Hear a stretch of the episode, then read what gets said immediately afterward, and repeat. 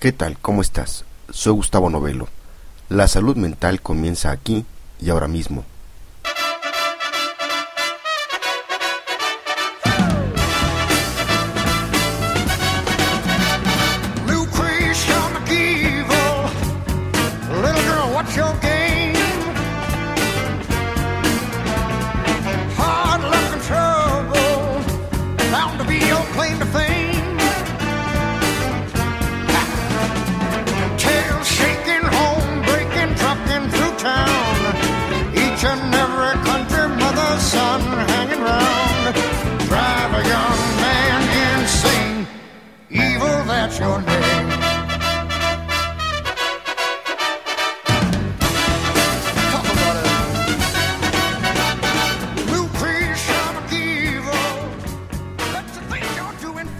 Doy la bienvenida al episodio de Salud Mental número 70. Mi nombre es Gustavo Novelo y te saludo desde el Centro de Psicoterapias México en el World Trade Center en la capital mexicana. En este nuevo número de esta revista de psicología en audio, hablaremos en este episodio sobre la vida y obra de William James. Y en las pausas musicales, en esta ocasión, escucharemos al grupo Blood, Sweat and Tears. Así es que comenzamos.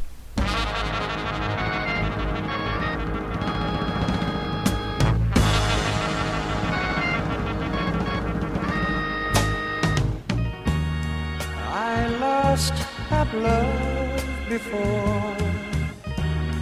Got mad and closed the door. But you said, child, just once more. I chose you for the one. Now we're having so much fun. You treated me so kind. I'm about to lose my mind. You made me so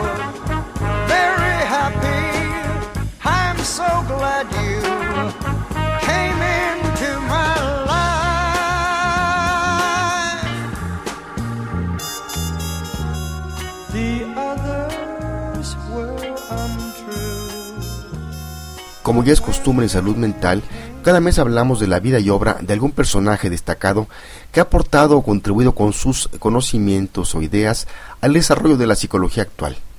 En esta ocasión hablaremos de William James, que es conocido como el padre de la psicología norteamericana.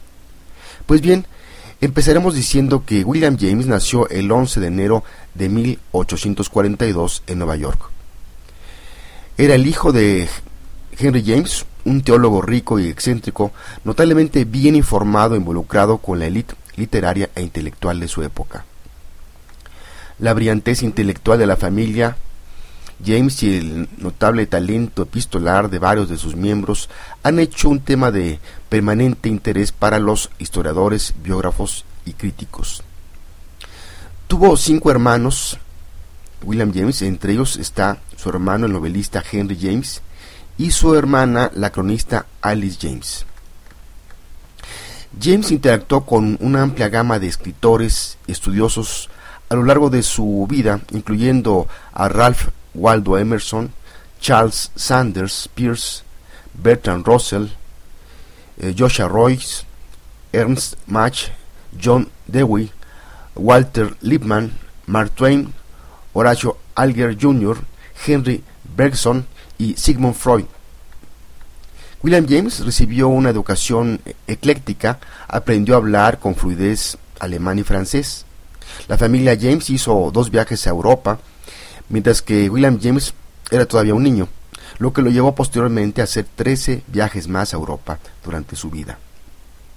Su inclinación artística inicial lo llevó a estudiar con el pintor William Morris Hunt en Newport, Rhode Island, pero decidió cambiar en 1861 el arte por los estudios científicos, así que se inscribió en la Escuela Científica Lawrence de la Universidad de Harvard.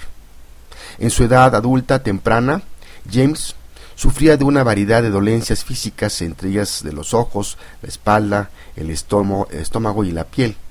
Él estaba sujeto a una variedad de síntomas psicológicos que fueron diagnosticados en su momento como neurastenia, que incluye los periodos de depresión durante la cual contempló el suicidio. Todos sus hermanos de una u otra forma padecieron también de varias enfermedades que los llevaron a estar en periodos de incapacidad.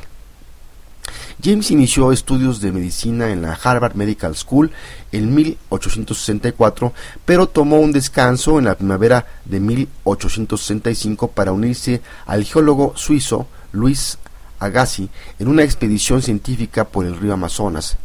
Pero abortó su viaje después de ocho meses ya que sufrió episodios de mareos severos y viruela.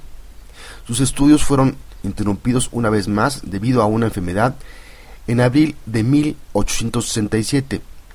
Viajó a Alemania en busca de una cura y se mantuvo hasta noviembre de 1868. Durante este periodo empezó a publicar en revistas literarias como la North American Review. Finalmente obtuvo su título de médico en junio de 1869, pero nunca practicó la medicina.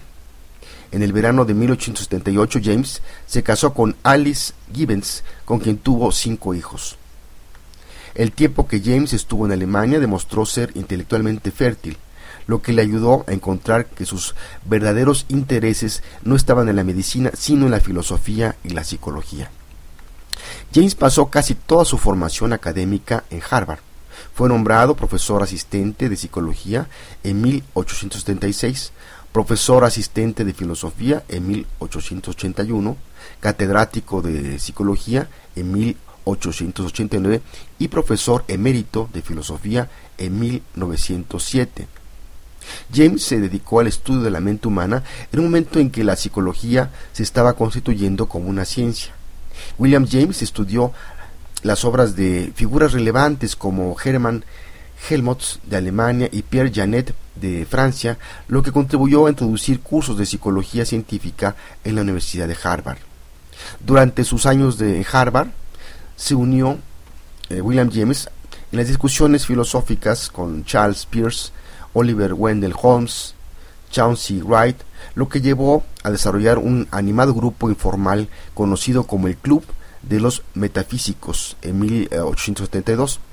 El escritor Luis Menan comenta que este club sentó las bases para el pensamiento intelectual estadounidense de las próximas décadas. Después de su jubilación en enero de 1907 de la Universidad de Harvard, James continuó escribiendo y dando conferencias. James sufría cada vez más de dolencias cardíacas durante sus últimos años. Empeoró su estado en 1909 mientras trabajaba en un texto de filosofía. Se embarcó a Europa en la primavera de 1910 para tomar unos tratamientos experimentales que no tuvieron éxito y regresó a su casa el 18 de agosto. Su corazón le falló el 26 de agosto de 1910 en su casa en Chocura, New Hampshire. Fue enterrado en el panteón familiar en el cementerio de Cambridge, en Cambridge, Massachusetts. Después de esta pausa musical hablaremos sobre la obra de William James.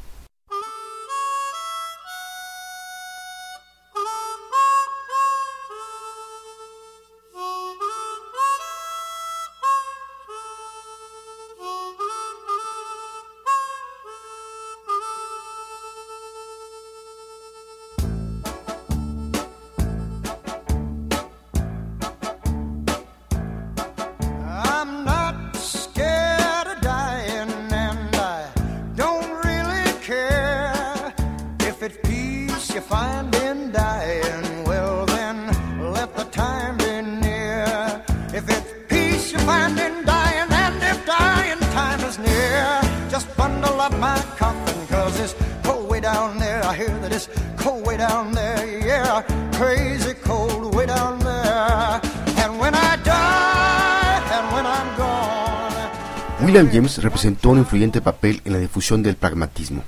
Por otra parte, su pensamiento se relaciona con una doctrina que él mismo llamó empirismo radical. Escribió muchísimo a lo largo de su vida, entre sus escritos destacados está su obra monumental Principios de Psicología en 1890. En 1897 publicó La voluntad de creer, que ofrece una justificación interior del fenómeno de la fe. Largas investigaciones en el campo de la psicología y de la filosofía de las religiones le llevaron en 1902 a dar a conocer el texto las varias formas de la experiencia religiosa, por el que se le considera como el fundador de la psicología de la religión, culminación de una trayectoria vital apasionante para él.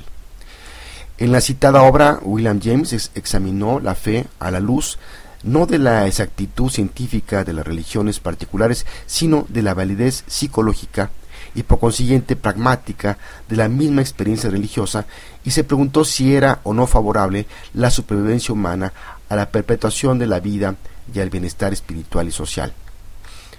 En 1907 presentó Pragmatismo, un nuevo nombre para algunos antiguos modos de pensar, en donde expresa que el pragmatismo es un método para apaciguar las disputas metafísicas que de otro modo serían interminables. El método pragmático, dice, en tales casos trata de interpretar cada noción trazando sus respectivas consecuencias prácticas. Si no puede trazarse cualquier diferencia práctica, entonces las alternativas significan prácticamente la misma cosa y toda disputa es vana. James tiene cuidado de definir el pragmatismo como método, por tanto su libro no conduce a ningún resultado concreto, sino que es un modo de enfrentarse al mundo. Como ya se mencionó, toda la trayectoria de William James se vio marcada por una depresión que sufre en su juventud y de la que sale literalmente, como él decía, obligándome a vivir. Así entra el resto de su existencia en una dicotomía de la que le es difícil escapar, dado que por un lado sus intentos de convertir la psicología en una ciencia le lleva a un incipiente determinismo, pero su idea del libre albedrío y del voluntarismo de la conciencia le hacen al mismo tiempo partícipe de la idea de que cualquier acto de la conciencia transformable en una conducta es válida en tanto conduzca hacia la supervivencia. Después de la muerte de William James, aparecieron diversos tomos de sus eh, textos dispersos como artículos, comunicaciones, etc. Entre estas obras cabe mencionar Memories and Studies en 1911, Ensayo sobre el empirismo radical en 1912 y la más humana de todas, Letters, publicada en 1920 por su hijo Henry. Para finalizar, diremos que William James fue uno de los más firmes defensores de la escuela de funcionalismo en la psicología y del pragmatismo de la filosofía. Fue fundador de la Sociedad Americana para la Investigación Psíquica, así como un defensor de los métodos alternativos de curación. Cerraremos este episodio con una cita célebre de, William James que dice, el pesimismo conduce a la debilidad, el optimismo al poder. Después de esta pausa musical, pasaremos al cierre de este episodio.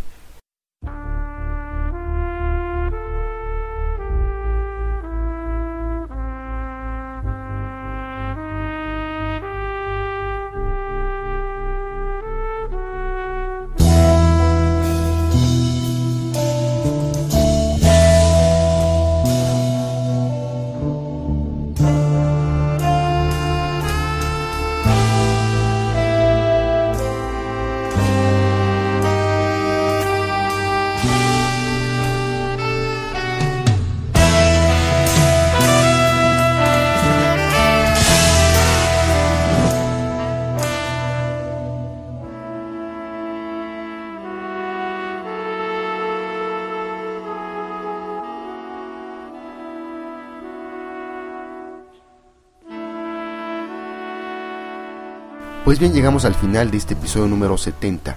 No sin antes decirte que nos puedes escribir o escuchar o bajar los episodios anteriores entrando a nuestro portal www.psicoterapias.mx o en www.poderato.com diagonal salud mental y también te puedes suscribir en iTunes.